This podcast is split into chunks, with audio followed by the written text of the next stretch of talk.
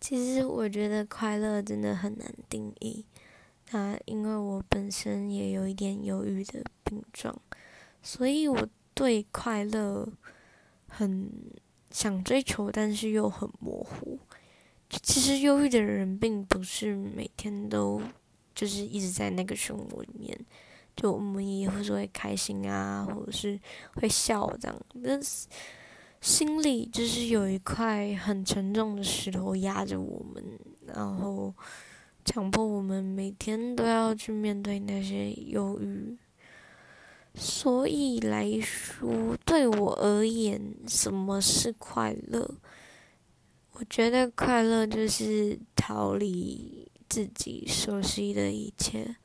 因为我们在这样的环境，自己熟悉的舒适圈，反而迫使我们会一直想到我们的生活。